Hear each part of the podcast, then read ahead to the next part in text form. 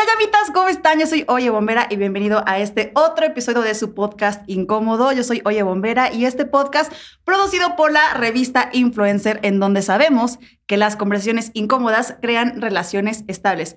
Relaciones estables contigo mismo, con tu pareja y con tu entorno. Para el tema del día de hoy tengo un súper invitadazo, el nutriólogo Carlos. Charlie, ¿cómo estás? Bienvenido.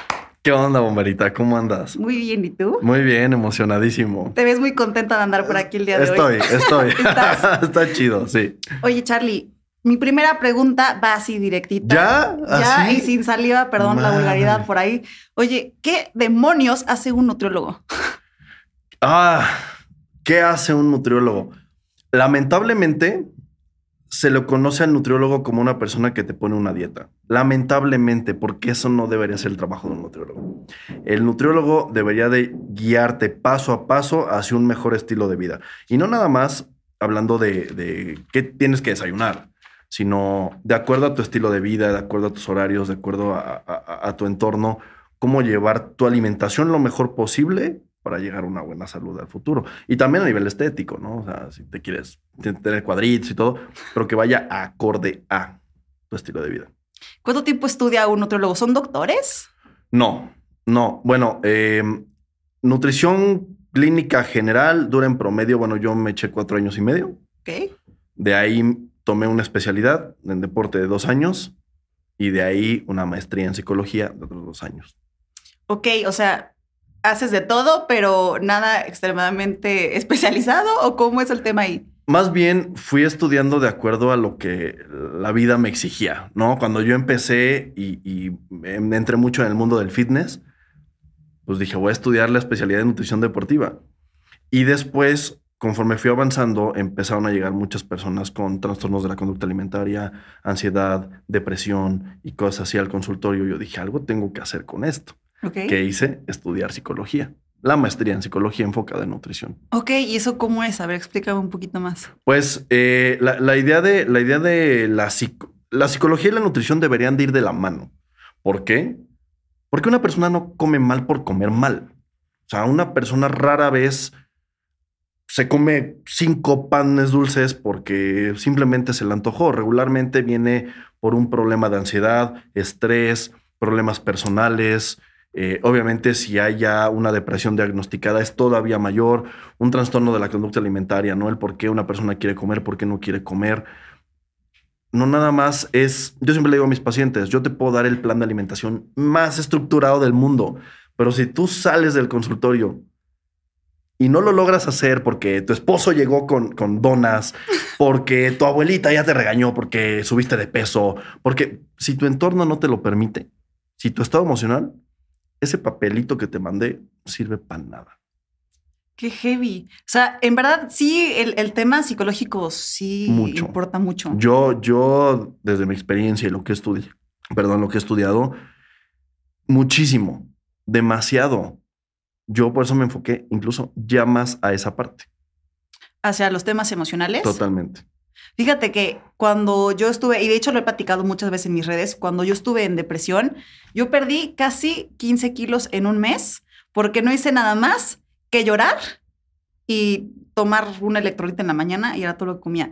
Pero yo no sé, dime si estoy loca. Siento que bajé más de peso por todo lo que drené emocionalmente que el hecho de que no comí. Viene de la mano. Pero sí hay, o sea, sí es más por el tema fisiológico de que no comiste. Obviamente la gente dirá, ay, bueno, pues entonces es la solución. No, pues no. Porque, ajá, obviamente caes en descompensaciones, en deficiencias nutricionales, eh, puedes caer en trastorno de la conducta alimentaria, cosas que pues al final afectan tu salud en vez de beneficiarla. ¿Qué, qué trastornos hay? O sea, porque sabemos que hay, hay, hay- hay bulimia, hay anorexia, pero, pero ¿qué otros trastornos hay? Pues eh, hay unos que no están especificados. Los más comunes suele ser anorexia, bulimia, vigorexia. Ahorita se toca mucho el tema de ortorexia, que es la persona que, que se quiere cuidar en exceso. Por ejemplo, esta- estas personas que no comen arroz porque tiene que ser quinoa, o no comen lechuga, pero sí kale, o, o sea, eh, eh, y que, que son ah, eh, aferrados a comprar todo orgánico, todo, este, toda la área gourmet, de forma obsesiva, eso es la ortorexia. O sea, esta persona que quiere cuidarse, pero a nivel excesivo. Ortorexia. Ortorexia. ¿Y quién le puso el nombre? Oigan, no se han pasado. yo, claramente yo no, así que. Ok, para los que van, evidentemente no fue Charlie. Oye, lo siento, pero es que en verdad tenía, sé que es incómodo, pero lo tenía que preguntar. No, sí, sí, sí. Oye, y, y, este tema ha de ser muy complicado, ¿no? ¿Tú, ¿Tú crees que la salud pública realmente exista en el país?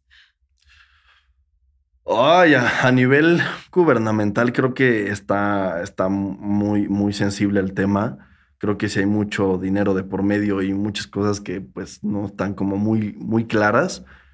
A nivel privado, yo creo que sí, el tema que a nivel privado pues es costoso. No es algo a lo que no todo el mundo tiene acceso. Entonces, yo conozco mucha gente, muchos psicólogos, fisioterapeutas, eh, nutriólogos, doctores, lo que quieras están muy comprometidos con su trabajo, que sí quieren mejorar la calidad de vida de las personas, pero pues tienen que comer. Y a veces eso, esos estudios, esas actualizaciones, eso que nosotros nos preparamos, pues evidentemente cuesta. Entonces necesitas retribuirlo. Y no toda la gente tiene acceso a ese tipo de servicios. Sí, porque sería muy hipócrita de mi parte decir, oigan, todos vamos a comer saludable cuando eres una persona que gana 23 pesos al día en el país. Está cabrón. ¿Cómo le hacen? ¿Cómo, puedes tener una nutrición? Justamente, ¿qué debería de hacer el nutriólogo? Trabajar con lo que la persona tiene a la mano. Yo le digo a mucha gente a veces, si tú llegas a un pueblo, a veces es mucho más fácil que encuentren refrescos que agua. ¿No? Es de mucho más fácil acceso. Para el agua a lo mejor tienen que caminar 20 kilómetros y el refresco está en la tiendita de la esquina. ¿Se lo vas a quitar? Es que no es saludable. ¿Se lo vas a quitar? O sea, tiene 30 años consumiéndolo. Y está a 20 kilómetros su, primer lugar donde puede tomar agua. ¿Qué va a hacer? ¿No? ¿Qué, hay a la mano? ¿Qué puede consumir? Ah, a lo mejor tiene algún sembradío de algo, ¿no? O nopales, a lo mejor vive en una zona en la cual, o frijoles, o. Tienes que adaptarte a eso. Pero ahorita la nutrición está como muy muy de que no, pues leche de almendras y, y no, y todo ese tipo de, y sal del Himalaya. Y sí, güey, estamos hablando de una población que vivimos, me puedo incluir desde el privilegio. Exacto. No, totalmente. Pero ¿qué pasa? Que cuando te llega una persona que, pues digo, a lo mejor eh, tiene un trabajo donde gana menos, a lo mejor una persona en construcción o, o una persona que vende tamales, ¿no? O que se dedica a la limpieza del lugar. Sí, totalmente. Pues, ¿qué haces? No le puedes decir, y, no lo hagan. Los que me están escuchando son nutriólogos, por Dios, que sí, de cenar salmón y espárragos. la persona gana 600 pesos a la semana. Y un salmón te cuesta 600 pesos. una, lonjita. Exactamente. Entonces, pues sí, de lo más importante que hay que tomar en cuenta, lo primero es el nivel socioeconómico. Si desde ahí, pues, ¿de qué te sirve mandarle los alimentos más pro si la persona no tiene capacidad de comprarlos? ¿Y qué, harías? ¿Te ha tocado esos casos? Me ha tocado gente, sí, de bajos recursos, donde evidentemente yo, un poco más de forma ética, pues no... No les cobro la consulta. No les cobro la consulta. Pero, digo, tampoco es algo que se haga siempre. Pues, sería un error decir como... No, sí, yo regalo la consulta. No, pues tengo que vivir. Tengo que comer, ¿no? Tengo que comer. Pero sí me han tocado casos en donde digo, no te preocupes, este, vamos a solucionar tus cosas y luego vemos si en alguna manera me puedes pagar, ¿no? Pues sí, ¿no? Entonces, este, pues sí, sí me ha tocado y, y no es tan difícil. O sea, si te pones a pensar, digo, las cantidades puede ser lo que cuesta, pero la canasta básica sí tiene alimentos altos en nutrientes. Ok, esa es una excelente pregunta. O sea, con canasta básica te refieres a esta pirámide alimenticia que todo el mundo conoce, que son como granos y cuánta proteína y lácteos. Sí, en promedio sí. O sea, con una persona de, recursos básicos, ¿a qué tiene acceso? Arroz, frijoles, tortilla, eh, pues algún tipo de carne, ¿no? A lo mejor, tal vez no el salmón, pero a lo mejor chuleta, ¿no? Otro tipo de cosas. Y eso se puede adaptar perfectamente a un plan de alimentación. Va de nuevo, el tema es que está de moda comer cool. Ok, porque perdóname, pero yo he visto albañiles muchísimo más mamados que se comen su kilo de tortillas y frijol, frijol aguacatito y, su quesito Obviamente. Y, y cuando son, y cuando son maíz fresas, le ponen su chuletita o, o su, o su res.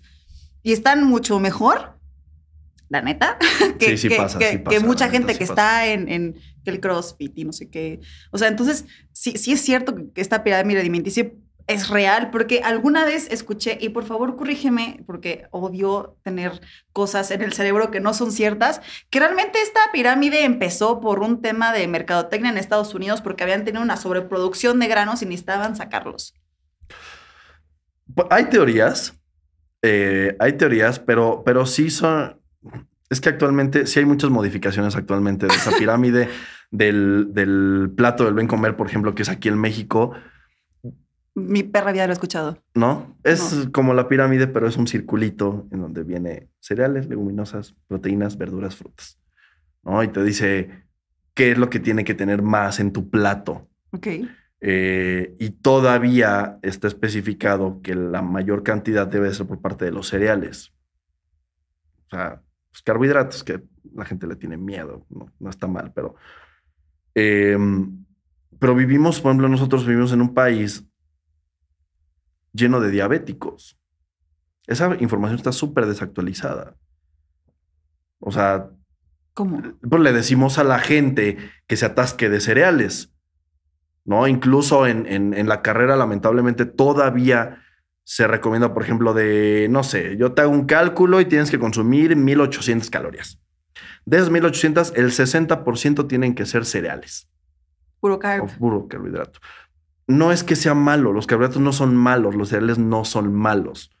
Pero si vivimos en una población que somos inactivos, porque además no es que seamos los más deportistas del mundo, y además somos diabéticos, ¿no? O sea, le estás diciendo a una señora que tiene dos trabajos, que se la pasa en un escritorio y que tiene malos hábitos, que, tiene que se, se la tienen que pasar comiendo cereales.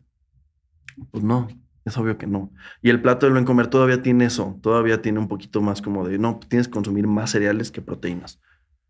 Como que sabemos que esto es de forma individual, o sea, no podemos como extrapolarlo a todo mundo, pero el consumo va a ser individual, pero aún así, personal opinión, creo que sí estamos un poquito erróneos en esa parte. Siempre que, o sea, hablando de- de- desde un punto de vista, insisto, en el que hablamos del privilegio, realmente la nutrición en México no existe para quien no puede pagarla. No, no, Entonces, no, y, y, pues, ese, insisto, es un problema que tenemos a nivel salud gubernamental. ¿Por qué? Pues porque los alimentos que tiene esta gente de bajos recursos, lo que tienen a la mano, pues son productos ultraprocesados, ¿no? O sea, sí pueden prepararse arrocito, frijolitos, tortitas, lo que tú quieras, pero salen a la calle y lo único que van a tener acceso es a comprarse una torta. O tacos. Oigan, le voy a dar un quemón aquí al caballero. Dalo, no tiene tengo tiene como tres meses. Oh, mira, a ti te voy a llevar por mis tacos. El perro nunca me ha llevado por mis tacos. Es, es mi ¿eh? culpa, es mi culpa, lo siento, prometo hacerlo, prometo hacerlo. Pero, pero digo, por ejemplo, los tacos no son malos. Yo no, yo entiendo por qué satanizan tanto los tacos. Yo llevo, y yo se lo dije en, en Instagram el otro día, llevo un año y medio sin prepararme de cenar. Todos los días voy por tacos. Desde hace un año y medio. ¿Cuál es el Ahorita problema? se quita la playera para que lo vean. ¿Cuál es el problema con que sean Mm. tacos? Pues ninguno, ¿no? O sea, la comida no se tiene que satan- satanizar. Además, o sea, yo, yo, yo le digo a mis pacientes, lo importante es que tú sepas hacer la mejor elección de alimentos dentro de lo que, dentro de lo que te toca. Por ejemplo, yo desde hace un año y medio ceno tacos de bistec. Evidentemente no voy a los de pastor. Porque entonces la calidad nutrimental ya no es igual. O sea, la carne de pastor relacionada con la de bistec, pues bistec es mucho más magro, ¿sabes? Tiene más proteína, lo que tú Oh. quieras llamarle. En mi día a día son mis tacos de bistec. Si un sábado llegas tú, ahora que te la cumpla, ahora que sí te la cumpla, Por favor. y me dices, vámonos por el de pastor, pues me traigo unos de pastor. ¿Cuál es el problema? Pero no es lo que hago todos los días. Además de que un taco, en especial el taco, porque soy súper defensor del taco, tienes proteínas, cereales complejos, verduras, si le pones hasta cebollita y cilantrito, que son verduras, quieras o no. Sí, claro. Y si le echas guacamole, ya tienes grasas monoinsaturadas. ¿Qué más quieres? ¿Grasas monsaturadas? Monoinsaturadas. Es el tipo de grasa que contiene el aguacate. Ok, que es el- la grasa saludable. Saludable, que eso no existe. No existe saludable, porque pues de todos modos, si tú te tragas cinco aguacates cuando debes estar tragando uno, ya no es saludable. Ok. Entonces, a pesar de que en comparación una grasa monoinsaturada como la del aguacate podría ser mejor que una grasa de algún producto empaquetado, obvio sí, pues todo va a ir de acuerdo a cantidades. Ok. ¿no? Oye, hablando de empaquetados, ¿qué opinas de la, del nuevo, eh, eh, estas El leyendas? el que te- etiquetado. el nuevo etiquetado de alimentación en México. ¿Qué opinas de sirve? sirve- sirve? Está mal lo que voy a decir. Sirve para espantarlos un poquito. ¿No? Como que a raíz de que hicieron este cambio en, el- en el etiquetado, por lo menos la gente lo piensa dos veces. En la mayoría de casos les vale. La neta. En la mayoría de los casos es como de, ah, sí, y lo vuelven, lo siguen comprando. Pero sí ha habido gente que por lo menos dice, ay, es que dice exceso de sodio. Ay, es que tiene exceso de, azúcar. No, mejor no. O sea, sí, sí se medio espantan. Que aún así está mal. Aún así no, no estamos educando a la gente. ¿Está mejor que el etiquetado pasado? Sí. Pero todavía tenemos muchísimos huecos. Muchísimos. Es que, y voy a lo mismo, o sea, no voy a decir la marca, pero esta tienda hay en todas las esquinas de México. Ajá. O sea, realmente hay alguna opción que digas, güey, esto sí, o sea, si estás en una emergencia y no pudiste comer y tienes que ir a esta tienda. Siempre hay. sí, pero ¿qué? Agarras. Siempre hay, siempre hay. El tema es educar a la gente en cuáles pueden ser las mejores opciones dependiendo su estilo de vida. Porque, por ejemplo, yo te puedo decir, a lo mejor para una señora que, que no hace mucho ejercicio y que pasa del trabajo a su casa a una de esas tiendas y tiene que elegir algo, ok, a lo mejor habrá, no sé, este, estas bolsitas de carnitas secas, semillitas, eh, alguna bebida sin calorías, eh, palomitas que son hechas con aire y todo. Ok, hay, hay. Ahora, si un deportista llega a esas tiendas, pues a lo mejor se puede embutir una caja de galletas. Va dependiendo del contexto de la persona. Ok. O sea, por eso siempre les digo, no es que haya alimentos saludables o no, La cantidad. la cantidad y el por qué. No, por ejemplo, el contexto de qué haces. Exactamente. El, hace tiempo fue muy sonado el caso de eh, Michael Phelps. No te tocó cuando estuvo en su boom de las Olimpiadas, porque el güey terminaba de, de competir o de entrenar y se comía como tres pizzas. Ay, pero ¿cómo? Pero ¿quién es? O sea, no puedes comparar. Lo- algunos maratonistas kenianos, por ejemplo, después de una carrera, se toman tres litros de refresco. Tú dirás, que- pero es refresco. Sí, pero la cantidad de azúcar que requieren esas personas para restaurar sus niveles son mucho mayores. Mándale eso a la señora que está sentada y pues coma diabético, ¿no? Uf, sí. Entonces va a depender del contexto. Hablando del contexto, fíjate que alguna vez, eh, cuando era joven, uh, hace años, es- Cálmate. es- escuché, no, sí, ya, ya estoy ruca, mi gente, ya estoy ruca. Escuché que te puedes morir, o sea, digo, igual son de las cosas que te dicen de chavito que te espantan, ¿no? Pero yo, yo escuché alguna vez que te puedes morir si te tragas un garrafón solo en un día. ¿Eso es neta? Un garrafón. O sea, que te tomes sea, 20 litros en un día, ¿te puedes morir? de agua. o de- Sí. sí. No necesariamente. Ocurre algo que es una desmineralización. ¿Ok? Cuando consumes agua en exceso, esa agua barre con minerales esenciales. Que lo sacas por orina. Exactamente. Entonces, eso puede pasar. Puede haber una descompensación, una deficiencia eh, nutricional debido a un consumo de agua excesivo. ¿Que sucede en un día? No creo. O sea, sería como O sea, es mentira eso de constante. que. Sí. Incluso, por ejemplo, eh, muchos bodybuilders, saludos a fisicoculturistas, hacen esta estrategia antes de competir. Eh, por ejemplo, una semana antes toman 12 litros de agua en un día.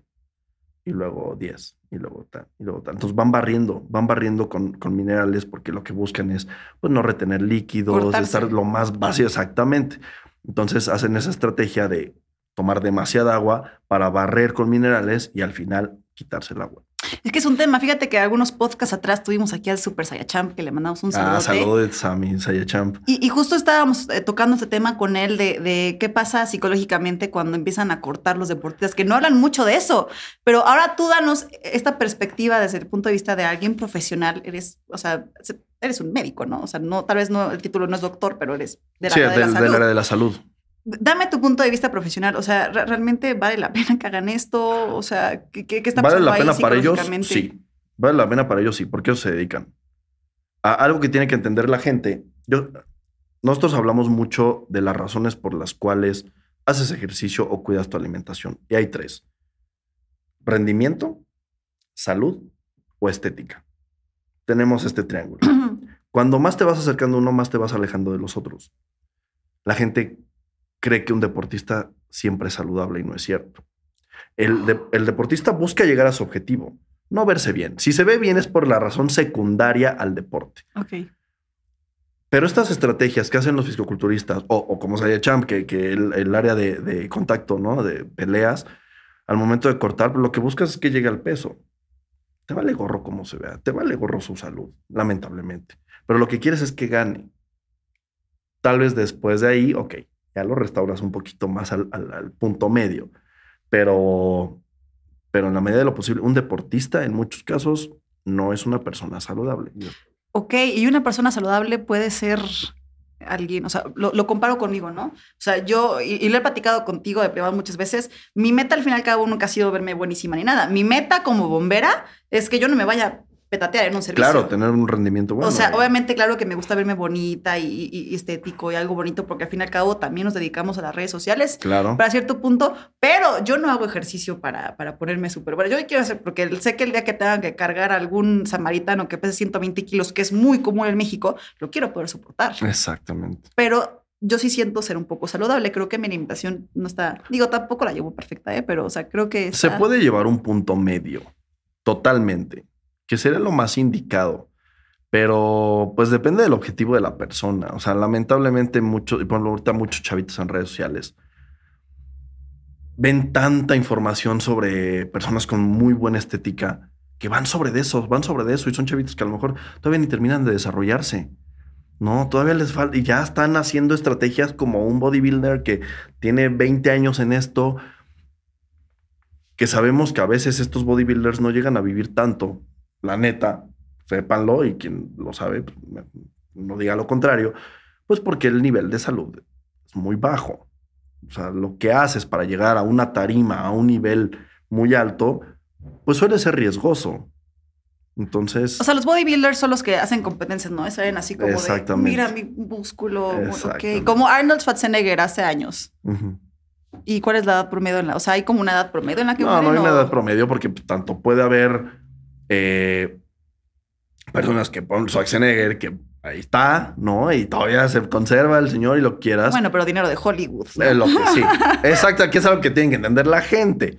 No, o sea, es gente que, que- que tiene patrocinios, que tiene la lana del mundo para hacer lo que quiera. El y siete necesario. doctores atrás. Exactamente, exactamente. Entonces es muy diferente, pero también han habido casos de fisicoculturistas que a los veintitantos le dan infartos, Futbolistas también. futbolistas y todo este tema. que es por la quema calórica, ¿no? Realmente por lo que se mueren. Ah, no, suele ser por un, eh, una hipertrofia del corazón. O sea, el corazón se agranda Sí, sí. de tal forma que pues ya no es funcional. Porque en los bomberos, por ejemplo, pasa eso, ¿no? Es una, una, una de las razones número uno de muerte de un bombero en un servicio es precisamente el, el exceso de quema calórica, ¿no? Es lo que hablábamos, porque yo sudo tanto, porque pues Sí, claro. estoy acostumbrada estás- a que todo el tiempo mi cuerpo tiene que sudar para no cocinarte. Pero sí, y tienes un punto bastante claro. Si veo como a gente más joven, ay, así, que, que empieza a hacer, por ejemplo, las dietas keto. sí. ¿Qué tal? Ah, súper en contra, súper en contra de una dieta que ¿Por qué? Porque no es sostenible. Desde que tu alimentación ya no es sostenible, ya valió. ¿Qué te- ¿A qué te refieres con que no es sostenible? Que no lo puedes llevar a largo plazo. O sea, una dieta cetogénica, que es lo que se conoce como la la, ket- eh, la keto es como el nombre comercial para los retos y todo este tema. La dieta cetogénica es la estrategia que puede ayudar a una pérdida de grasa, sí. Que puede ayudar, por ejemplo, a personas con hipotiroidismo o síndrome de ovario poliquístico, sí puede ayudar. Pero no es la generalidad y tiene que estar bien estructurado. El tema es que, por ejemplo, los retos keto, tú te metes al reto y de repente dicen, pues ya no tortillas, ya no pan. ¿Por qué? Pues porque así es el reto, ¿no? Independientemente de cómo ha sido tu alimentación antes, hoy te quito todo. Y la gente dice, es que sí me funcionó. Pues sí, si quitaste toda la porquería que estabas comiendo, ¿qué esperas que pase? Pues que bajes, ¿no? Pero ¿qué pasa cuando termina el reto? Pues no hay hábitos, solamente te quitaron cosas, regresas a comer pan dulce, como no tuviste mejores hábitos, no subiste controlarte, regresas a donde estabas. Entonces, no es sostenible. O sea, ¿qué pasa eh, si tú empiezas una cetogénica y de repente te invito a una fiesta donde hay taquiza? Ajá, ok, tal vez te comes solo los guisados. Ok, ¿y si es pizza? Neta, o sea, te vas a limitar de tu entorno social por no poder comer un cereal.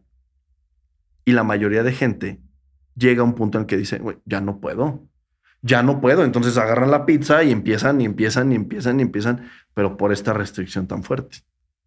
Y hay, o sea, también tengo entendido esta. A mí me pasó cuando yo fui con la endocrinóloga, y creo que te llega a platicar, que, que yo, yo empezaba con el tema de la resistencia a la insulina, ¿Mm? y precisamente la endocrinóloga, pero ojo, eh, yo fui con doctor, eh, me dijo, tienes que hacer un tiempo de dieta cetogénica, precisamente. Lo que se recomienda en, en, en problemas como resistencia a la insulina, necesitamos controlar los niveles de glucosa, no, no desaparecerlos. O sea, porque regularmente es como entre menos glucosa o, o carbohidratos consumas, mejor. No, porque también te puedes ir para abajo. O sea, la idea es que se mantenga. Entonces, ¿pudiera funcionar una estrategia, una estrategia cetogénica? Sí. Pero en la mayoría de los casos, y yo lo que recomiendo para mis pacientes en estos casos es una low carb, ¿sabes? O sea, Low. low, o sea, no- Bajo, para los que no leen inglés. que no- ajá, exactamente. O sea, sí hay carbohidratos, hay que buscar la mejor fuente de estos carbohidratos, ¿no? Cereales integrales, algunas frutas, también verduras contienen carbohidratos, todo lo demás. Y no tanto, por ejemplo, harinas refinadas. Es, es- creo que es más que obvio, ¿no? Pero eso no significa quítalos, solo modéralos. moderalos. ¿Qué opinas de, de- a, ver si no me tienen que tapar la boca ahí con la marca? Esta marca que hace los super licuados de las cortinas verdes, ¿qué opinas de Herbalife? Híjole, muy mal, muy mal. Incluso tengo varios videos en, redes sociales sobre, sobre estos productos. Primero, el hecho de que una marca piramidal, yo siempre les digo, no les importa tu salud, les importa vender. Es obvio. Por, es- por algo es piramidal. Desde ahí ya no están enfocados en la salud, están enfocados en el business. Ok.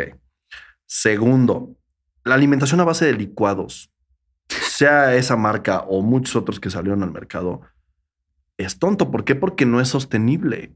Justamente es la base. Estamos diseñados para comer, para masticar.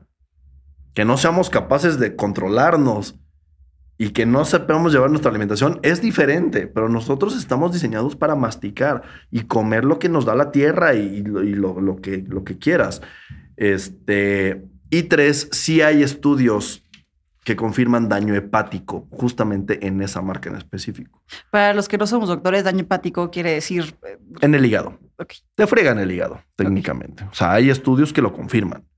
Entonces, a, a pesar de eso, la gente todavía es como de, no, pero a mí me cambió la vida. Mi licuado de la mañana. Exactamente. Qué heavy. ¿Y te ha tocado que te lleguen pacientes como con... con... Sí, me tomo mis licuados en la mañana o algo? Sí, pero yo con la mano en la cintura es como de, estás en el lugar equivocado. De plano. Sí, o sea, conmigo o comes o habrá quien te diga, está cool, síguele así. Yo no. Esa no es mi forma de trabajar. ¿Cómo es tu proceso de trabajar? Alimentación, ya.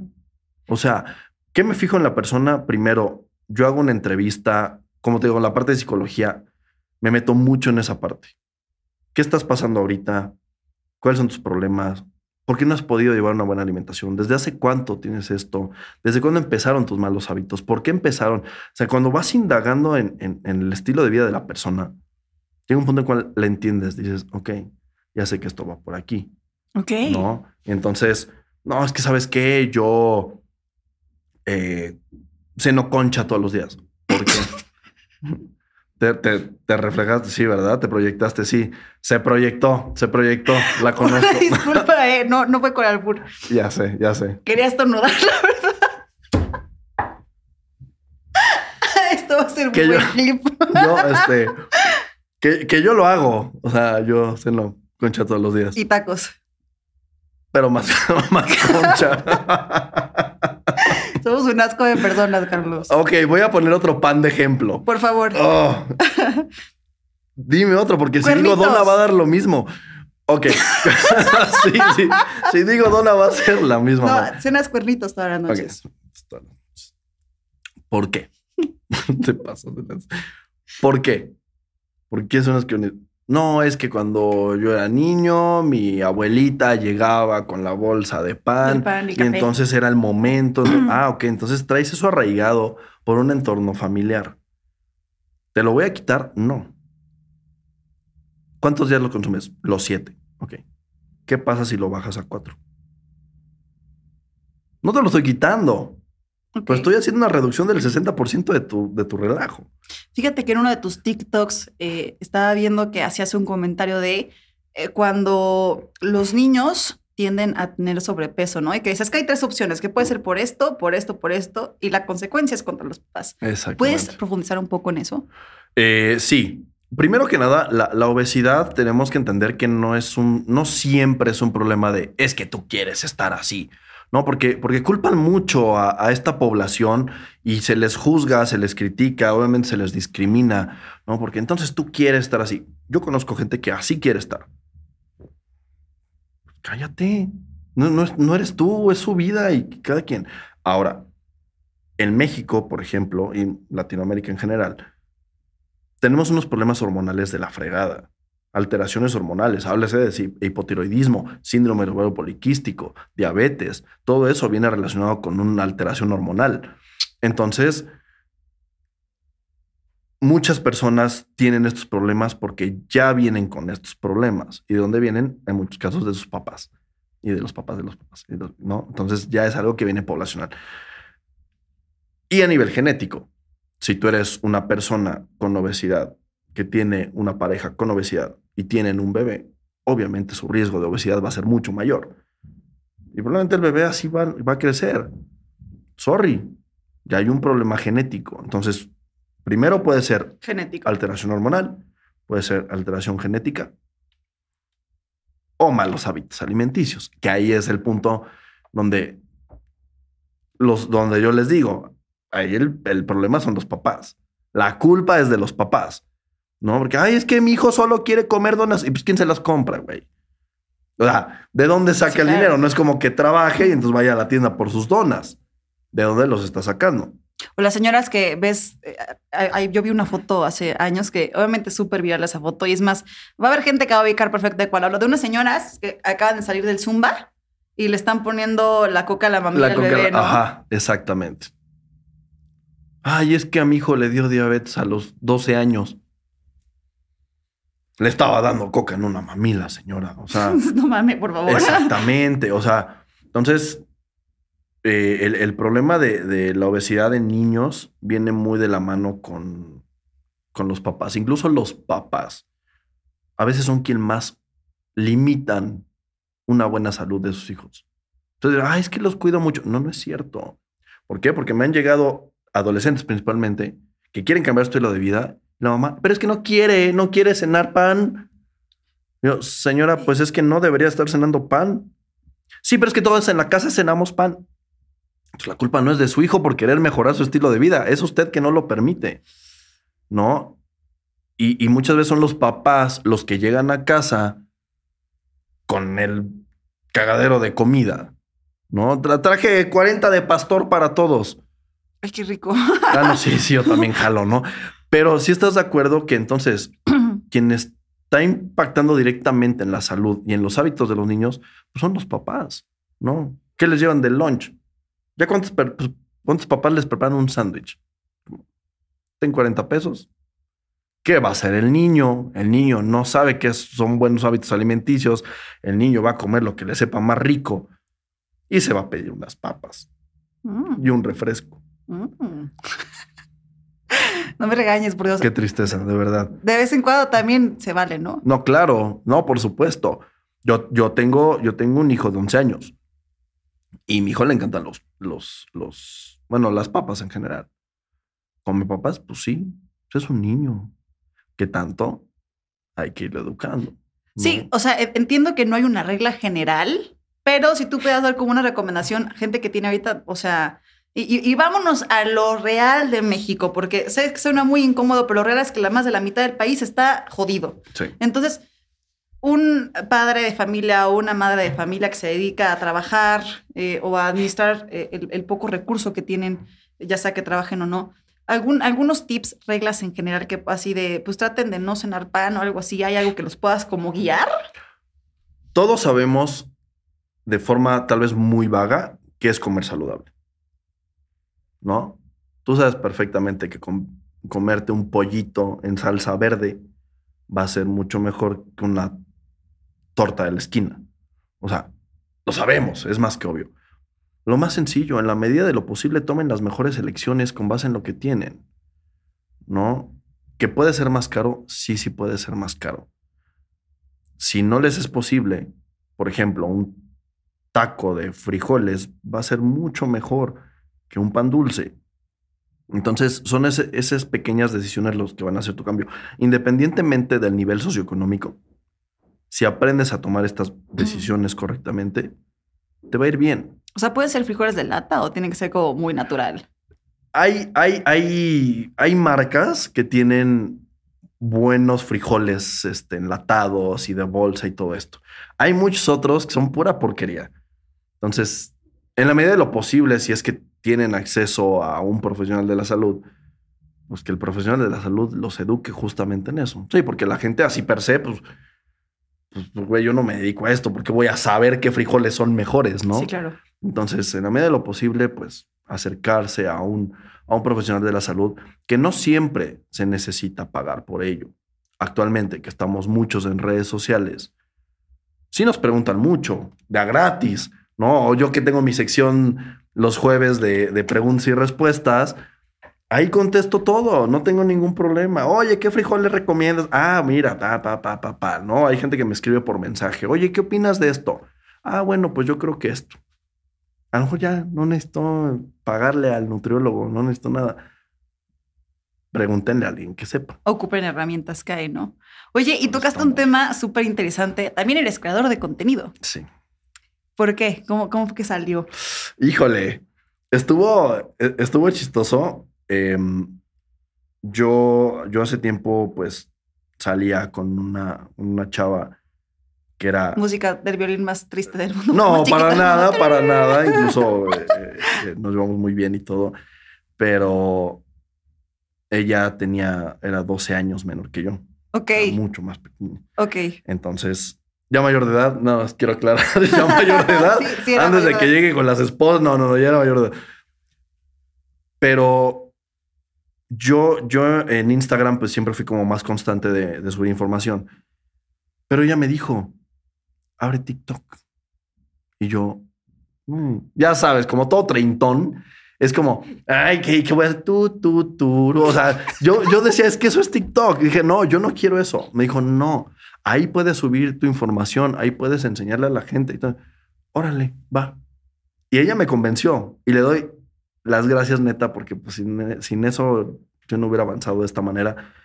Pero pues a raíz de ahí empecé a hacer videos. Al principio eran videos muy técnicos, muy, me tardaba tres, cuatro horas en hacer un video. El miedito, ¿no? Pues más que el medito era como, no, no, no, no, a ver, dije que esto estaba mal. Entonces, y tenía yo un pizarrón y me ponía a escribir todo y ah, hasta que me di cuenta que a la gente lo que le gustaba era más como el desmadre. Entonces yo empecé a cambiar mi forma de enseñarle a la gente. Ahorita es una información como científica relacionado con relajo. ¿No? Pues tú has visto, ¿no? Que luego digo puras babosadas y hago reír a la gente, pero que entiendan cómo funciona este tema. Y a partir de ahí le seguí, le seguí. Una vez, eh, ahí iba como que mi, mi TikTok iba subiendo poquito a poquito. Y una vez se me ocurrió hacerle un dúo a un doctor que decía que la avena era mala. No, hombre, me le fui encima, pero no me di cuenta que el señor tenía casi el millón de seguidores. Ups. Yo no, yo, yo no, todavía no sabía muy bien cómo funcionaba. Entonces yo lo vi y dije, "Ah, pero si bien tonto, y ahí que le voy a grabar, le digo, tú ni sabes, güey. Y le empecé a decir así. Y cuando me di cuenta dije, voy a valer gorro. no, la gente me empezó a seguir como de, güey, tiene razón, Es si es cierto, es nutriólogo, no sé qué. Y de ahí tenía yo como 5 mil seguidores en TikTok, subí como a 80, 90 mil con ese video nada más. Que para quien no sea creador de contenido, porque creo que nos ven más personas que no son creadores de contenido que Sí. los que sí son creadores, sí es trabajo subir. Sí. Subir Sí. seguidores sí cuesta mucho Ahorita trabajo. más todavía. Pero yo me acuerdo cuando yo empecé en TikTok, todavía era como más fácil que sean virales. Ahorita no manches, de repente digo, güey. Y te esfuerzas y nada más no jala, no jala. Sí, pero no, el contenido jala literal cuando quiere. Cuando Y- quiere. Y, y todo el mundo te dice, es que los algoritmos, ni madres, mi gente, eso es mentira. Yo creo que ni la gente que hizo los algoritmos los entiende. Sí, sí, no, no, no. Pero tú crees que está viendo, eh, o sea, y cada día vemos mucha- muchas más eh, personas que están en el área de la salud, eh, en metiéndose a plataformas como TikTok, Instagram, Facebook. ¿Tú, ¿Tú crees que ya es como necesario que hoy en día un profesional de la salud se tenga que apegar a las redes sociales para tener trabajo? Tal vez sí. No es para todos. Porque tal vez es gente que es más introvertida, que tiene otras maneras de trabajar. Pero, pero actualmente las redes sociales técnicamente es nuestro currículum. Yo no voy con nadie que no tenga redes sociales. Exactamente. O sea, cuando alguien te dice, oye, ve con mi nutriólogo porque es buenísimo. A ver A su ver, Insta. su Instagram. Ves el Instagram. Algo que a mí no me encanta es que digan, ah, no, pues tiene buen cuerpo. O sea, algo, yo no estoy, no estoy a favor de que se vayan por alguien que tiene buen cuerpo. Claro. O sea, que primero vean conocimiento. Pero bueno, hay gente que se mete a, a tu red social, se pone a ver tu información, se pone a ver tus historias y si le hace match, entonces ya te escribe para agendar una cita, ¿no? Pero actualmente para mí es como un currículum, como a ver su trabajo, a ver quién es, a ver qué hace. ¿Cuántos a ver- seguidores tiene? Si ves un doctor con pocos seguidores, Es- la neta, no yo van. sí no. No van. No, como que no, no. Yo sí, a mí sí me ha pasado. Me, me pasó aquí cuando me cambié a Ciudad de México, precisamente con todo el tema de buscar al endocrinólogo. eh, vi varios perfiles y he de aceptar que sí, yo sí me guío mucho por los números. No como, o sea, para, para los cuates así, pues no, pero para cuando hablo de un tema de salud, sí me fijo a ver como de. Es como el típico, cuando vayas en la calle y ves que hay un puesto con mucha gente, párate ahí porque la comida va a estar buena. Creo que exactamente lo mismo, sí, ¿no? Sí, sí, tiene algo que ver. Tiene algo que ver. Que va de nuevo. Hay gente que tal vez no tiene muchos seguidores, pero es muy brillante. Pero pues, digo, lamentablemente si se, se mueve ahori- ahorita el, el tema así. Entonces, pues yo creo que sí es importante que lo hagan.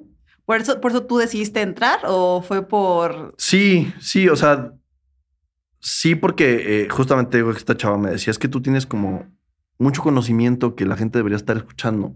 Ah, bueno, pues entonces empecé. Y ya a partir de ahí conocí, por ejemplo, a, a mi amigo Alan, que es con, con el que tengo mi, mi- mi podcast, y, y hablamos todo sobre fitness y todo lo demás, y empezamos a crear más contenido, y empezamos a crecer, y empezamos a hacer otros proyectos, y nos han invitado a, a conferencias y todo esto. Pero sí fue a raíz de, pues, de ese pequeño paso de, de abrir TikTok. Oye, ¿y sentiste incómoda la transición de, de hablar como este, este eh, doctor, bueno, insisto, no doctor, ¿no? Este eh, nutricionista, licenciado, eh, ¿qué, qué serías tú, maestro, no? Porque tienes maestría. Y de repente subir una foto sin playera arriba de una moto. O sea, ¿cómo, cómo fue esa transición? Pues, no- ¿Lo no, sentiste natural? No, me encanta. O sea, me encanta llamar la atención, la, la neta. No, pues yo, o sea, he intentado llevar un balance en todo lo que hago. O sea, yo, yo le hago entender a la gente que, ok, yo entreno mucho, pero mi vida no es estar metido en un gimnasio. O sea, tengo mis negocios, tengo mi familia, tengo a mi hijo, tengo mi superación personal, tengo a mi pareja, tengo todo. Entonces yo le hago entender a la gente de, sí, mira, o sea, tampoco tengo el mejor físico del mundo, me gusta mi físico, ahí está, mírenlo. Pero, Look at me. pero no nada más soy eso. Escúchame. Yo le digo a la gente, es que a veces me dicen, es que yo te empecé a seguir y, y fui a consulta contigo porque me gustó cómo te veías. Yo, pues muy mal. Pésimo. Escucha qué te dice la persona, ¿no? O sea, ve si lo que dice tiene sentido, que te haga match y entonces ya vas. Porque mucha gente cae en el, no, es que este influencer, velo, velo, voy a meterme a su programa. Tal vez el influencer no terminó ni la prepa y no tiene ni idea de qué hacer con su vida. Y solamente porque él siguió ciertos pasos, va y los replica en los demás sin saber si va a funcionar o no. Sí, claro. Pero ¿qué pasa? Que es como los retos. Le vendes el mismo plan como a 40 personas, evidentemente por lo menos a 10 le van a funcionar. Esos 10 los puedes subir a tus redes sociales y con eso ya tienes el éxito necesario. Pues sí, es obvio, pero es business. Pero no está bien, no se vayan por eso. En- Primero vean qué hace la persona. Qué fuerte. Oye, ¿qué viene para ti? Platícanos de tus proyectos. Pues ahorita, in- insisto, todavía estamos, este, estamos trabajando en, en el podcast. Tu línea de ropa. Mi línea de ropa, justamente, que sale yo creo que en un mes. Este. Ese, ese es mi principal business. Yo siempre he tenido pensado tres business en mi vida. Mi primero, el primero fue mis consultorios, que ya está. Ya es un negocio estable, ya se mantiene chido. Ahora mi línea de ropa deportiva. Y después de la línea de ropa, un restaurante. Es, es como mi, mi- mis proyectos. Trifecta. Exactamente, ¿no? Exactamente. Entonces, ahorita, pues ahorita estoy estudiando una segunda maestría que es de, gracias, que es mindfulness, que es otra rama de la psicología enfocado al control de las emociones negativas y trabaja mucho justamente para personas con depresión, ansiedad y trastornos de la conducta. Ajá, sí. o sea, yo. Ajá. Entonces, estoy estudiando esa, espero terminarlo el año que viene y pues que la línea de ropa se vaya para arriba. Regálanos tus redes, por favor. Claro que sí. Carlos.nutritionlab, tanto en Instagram como en TikTok. Y tiene ahí contenido muy interesante, vayan a verlo. También vayan a ver, por favor, el contenido de la revista Influencer también de nuestro podcast Incómodo. Y a mí me pueden con- encontrar en cualquier parte como Oye Bombera. Oye, Charlie, muchas gracias por haber estado aquí No, gracias a ti, gracias por haberme invitado. Espero Súper sacado chido. un par de risas, aunque sea algo un poco incómodo, pero qué bueno que estuviste acá. Claro que sí, esperemos que sí. Si no, en Instagram seguramente sí lo hago. Pues bueno, llamitas, yo los dejo. Esto es todo por hoy. Nos vemos en el siguiente episodio y que tengan un excelente día.